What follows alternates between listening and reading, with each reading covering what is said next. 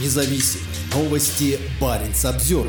На железной дороге Кируна-Нарвик снова проблемы. На самой северной трансграничной железной дороге в Европе снова остановлено сообщение из-за схода состава в субботу вечером. Это случилось всего через 4 дня после того, как железная дорога вновь открылась после двух месяцев простоя, вызванных предыдущим сходом состава. Полиция подозревает диверсию. Вагоны были пустыми, а после ремонта скорость движения была снижена. Но это не помогло. На железной дороге, соединяющей горнодобывающую Кируну на севере Швеции и норвежский глубоководный порт Нарвик, состав снова сошел с рельсов. В качестве одной из версий местная полиция называет диверсию. Начало предварительного расследования при подобных происшествиях – это стандартная мера, которая позволяет проводить дополнительные следственные мероприятия, сообщила телекомпания SVT со ссылкой на заявление шведской полиции. Расследование займет время, учитывая значительный размер ущерба и территории, и что это произошло в труднодоступной местности, заявили в полиции. В настоящее время невозможно прогнозировать, когда движение по маршруту возобновится возобновиться, отметил Симон Суна, руководитель Департамента железных дорог Государственного транспортного управления Швеции. Суна признал, крайне прискорбно, что это произошло так вскоре после предыдущей аварии. Инцидент произошел всего в 6 километрах к северу от Васи-Яури, где в декабре сошел другой состав с железной рудой. После декабрьской аварии транспортное управление Швеции, компания BDX Rail, заменила 25 тысяч шпал, а также отремонтировали поврежденные рельсы и стрелочные переводы. Первый после ремонта груженный состав отправился отправился из Кируны в Нарвик 20 февраля. К тому времени руда накапливалась в Кируне чуть больше двух месяцев. Тогда менеджер по логистике LKAB Линда Бьорхольд отмечала, что из-за этого горнодобывающая компания теряет около 100 миллионов шведских крон в день. Обычно каждый день с LKAB в Нарвик уходит по 10 полных составов для дальнейшей отправки на европейский рынок. Это примерно две трети всего объема руды, который отгружаются с LKAB. В южном направлении в порт Лулио по-прежнему ежедневно уходят по 4-5 составов, но по словам горнодобывающей компании, там нет возможности компенсировать то, что отправлялось через Нарвик. Линда Бьортхольд из LKAB призвала построить на линии вторые пути. Призвала построить на линии вторые пути. Сейчас мы видим последствия ограниченной пропускной способности Мальмбанан, рудной железной дороги, о которых мы так долго говорили. При наличии вторых путей мы смогли бы увеличить отгрузку в южном направлении в сторону порта Лулия, и последствия не были бы такими длительными. Сейчас нам пришлось размещать продукцию на складе, и ее будет очень сложно доставить клиентам в разумные сроки, отметила она.